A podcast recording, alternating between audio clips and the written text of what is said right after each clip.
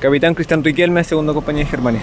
Efectivamente, al llegar a la intersección nos encontramos con eh, una colisión de un microbús y un vehículo menor.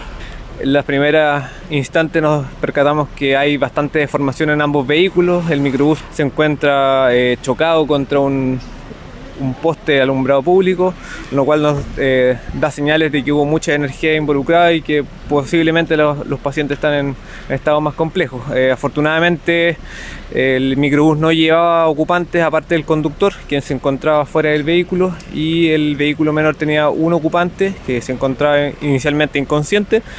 Eh, pero no se encontraba atrapado, lo cual facilitó bastante las labores de su extracción del vehículo. Eh, personal de SAMU llegó muy rápido al lugar, lo cual también nos, nos facilitó bastante su, su, atención.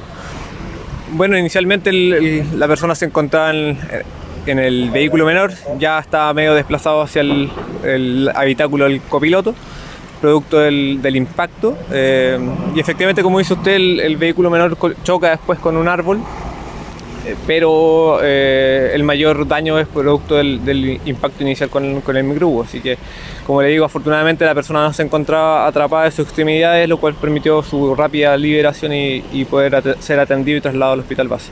Sexo masculino.